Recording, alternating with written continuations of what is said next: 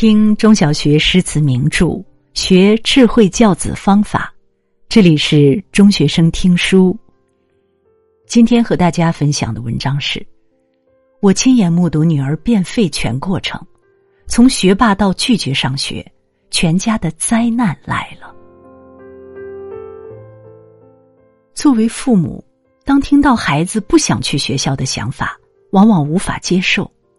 好好的孩子。怎么突然不想上学了？在家长的心中，孩子的世界是最无忧无虑的，只需要好好学习，其他什么事儿都不用管。其实不然，尤其是青春期的孩子，也面临着他们的苦恼和困难。就像我女儿不愿意去学校，无奈请假在家，有很长一段时间我都缓不过神。我怎么想也想不通。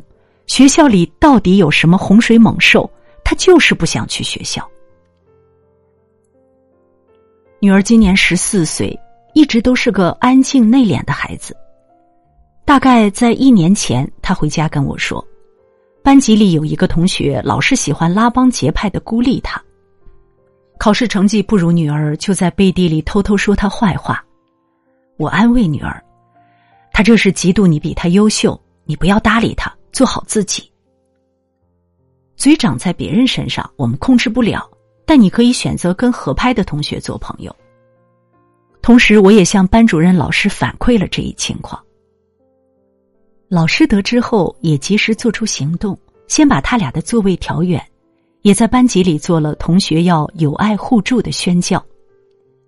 但女儿的情绪一直不高，她开始央求我，不想去上学了。我觉得可气又好笑，上学是学生的天职，怎么能因为一个同学对自己的不喜欢就影响到学业？所以我不仅没有理会女儿的请求，反而严厉训斥，勒令她好好上学。那段时间，女儿情绪低落，喜欢的饭菜也吃不了几口。我以为她在闹别扭，也不想惯着她，就没多加理会。直到有一天。我无意中看到了女儿写在本子上的东西，我才惊出一身冷汗。我立刻去问学校老师：“女儿在学校怎么了？”老师也很疑惑，感觉都很正常，也没有什么大事情啊。没办法，我只能去和女儿聊。开始她还不愿意和我说，在我不断央求下，她才说：“每天晚上都偷偷躲在被子里哭，想到第二天要进学校的门。”眼泪就控制不住的往下流。无奈之下，我怕再逼他上学会造成情绪障碍，只好给女儿请了假，在家休养。那一刻，我感受到了深深的无力，也是那个瞬间，我意识到，靠自己的力量已经无法解决这个问题了。于是我去咨询了专业的老师，想通过老师的帮助，贴近孩子创伤后的思维。了解怎样正确的支持和引导孩子。老师从专业的角度给了我答案。青春期的孩子会有明显的生理和心理变化，尤其在遇到亲子关系矛盾、学业受挫、同学老师冲突等压力事件之后，很容易产生情绪波动，常常会为自己的外貌和人际关系而感到苦恼、失落，这是青少年的常态。特别是青春期的女生，更容易体验到烦躁、羞愧、迷茫、焦虑、内疚等情绪。青春期的孩子虽然在心理上已经向成年人过渡，但是在父母眼中还是小孩子。他们的表达、倾诉经常会被家长忽视、误解，自然就缺乏足够的家庭支持和积极正确的应对方式。这个时候。往往孩子已经陷入了心理上的困境，家长还未察觉到问题所在。在家长看来，是一个同学带着一小撮人的排挤不喜欢；但在孩子看来，身边人的拒绝会伤害他的自尊心，这些都是导致孩子出现情绪障碍的原因。在老师结合青少年心理的分析下，我终于明白了问题的来龙去脉。过去女儿的成绩不错。但因为初中学习科目的增加，他已经产生了不小的压力。除此之外，来自同学的排斥、挤兑、不友善，也让内心脆弱的女儿不堪重负。这时，我对女儿的不理解，以及我对青少年心理的认知不足，也让我没有重视女儿的问题，最终让内心煎熬、孤独的女儿一步步掉进了自我怀疑情绪的泥沼，每天都在崩溃的边缘徘徊。想到这里，我真的心疼的要碎掉了。事到如今，我该如何正确引导和面对呢？老师告诉我。孩子产生的情绪问题，并非一朝一夕所致，所以家长也要静下心来，放下焦虑，跟孩子一起探索解决方法，陪伴孩子一起度过这个坎儿。一，改变沟通方式，打心底去接纳孩子的现状和情绪，才能给孩子足够的能量支持。面对孩子逃避学校，很多父母总以过来人的身份。把自己的想法强加在孩子身上，这有什么大不了的？多大点事儿啊！不要想他就过去了。青春期阶段的孩子是一个个独立的个体，他们有自己的想法，父母要给予他们尊重，改变无效的沟通。具体而言，可以把“你不要这么想”变成“我愿意听听你的想法”，把“你不要这么做”变成。我想着一定很难受吧。把有什么活不下去的变成我会陪着你。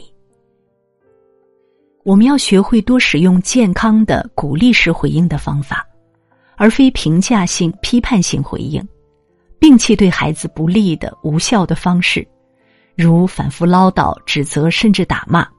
多使用对孩子有帮助的沟通方式，如鼓励、倾听、积极肯定等。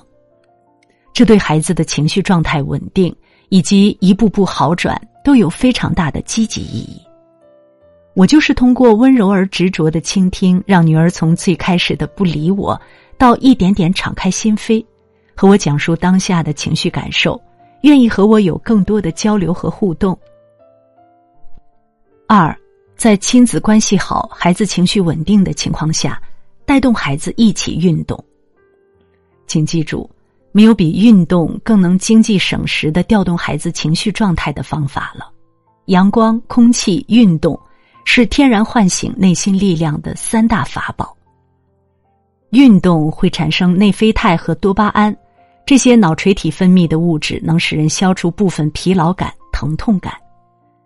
内啡肽又叫安多芬、脑内吗啡，是身体所产生的一种化学物质。能调节脑下腺荷尔蒙的分泌，调节免疫系统细胞，增强身体的抵抗力。多巴胺更是著名的恋爱激素。恋爱时，人们大脑分泌大量的多巴胺，让恋人们愉悦，远离悲伤。运动也可以带来多巴胺分泌，抵抗负面情绪。同时，父母和孩子一起运动，还可以重拾亲子间的亲密和连接。唤醒亲子间的亲密记忆，帮助孩子在内心重建爱的根基。三，父母要抱着重新养育的心态去面对孩子，只有父母的爱才能给孩子带来无边的温暖和安慰，也给孩子面对困难的勇气。内心受挫、退回到家庭的孩子，多数会出现退行行为。例如，长时间在家躺着，或者发呆，或者玩手机、玩游戏，甚至基本不出门的，拒绝和人交往。这个时候，我们父母可以把孩子当成一个无能为力的婴儿，对孩子进行重新养育。把孩子当成婴孩，对于孩子的一些不可理喻的行为，就能减少一些焦虑，就能多一点宽容，不会立马上火、指责、批评。也不会那么束手无策。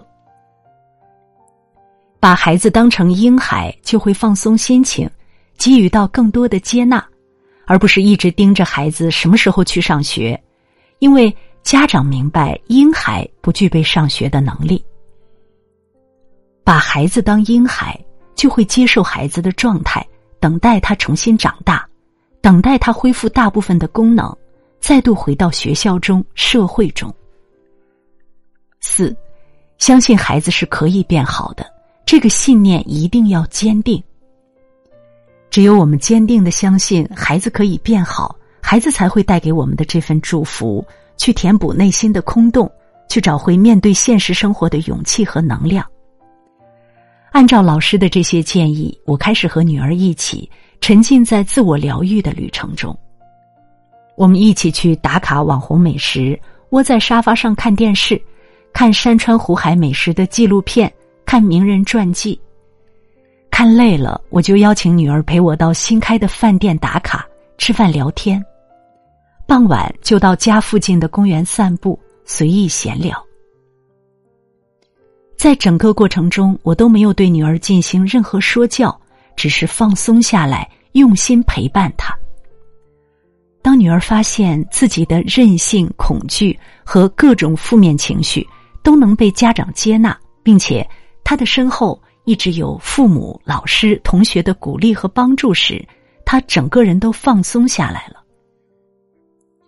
渐渐的，女儿带着从这段平静生活中汲取的力量。和无论他怎么样，妈妈都不会放弃，会一直陪伴、鼓励的感受，重生了信心和勇气。他的心态越来越好，也足以应对和化解眼前的困境。终于有一天，女儿主动跟我说：“妈妈，我想回学校上学，我想念老师和同学们了。”我委婉的问：“如果那个同学还是对你表现出不友善，你会怎么办？”女儿微微一笑，过去我真的很在意每个人对我的看法，现在我好像突然就不在意了。我要把我的时间、我的精力都花在爱我的人身上，别的人不值得我花费精神。我要好好生活，好好学习，让自己越来越好。听了女儿的话，我欣慰极了。就这样，女儿顺利的复学了，她也真的做到了关注自己。把注意力聚焦在自己身上。老师也给了女儿很多支持，母女俩的打卡美食、散步聊天的活动也保留了下来，成为我跟女儿每周一次的保留项目。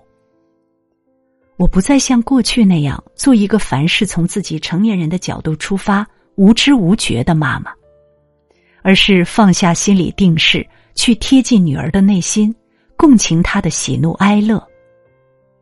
走过这段弯路之后，我也想提醒大家：如果你的孩子不想上学、休学，或者因为其他原因不想去学校，不要去逼他、催促他，而是要放松下来，给孩子关心和陪伴，帮助孩子走出阴霾。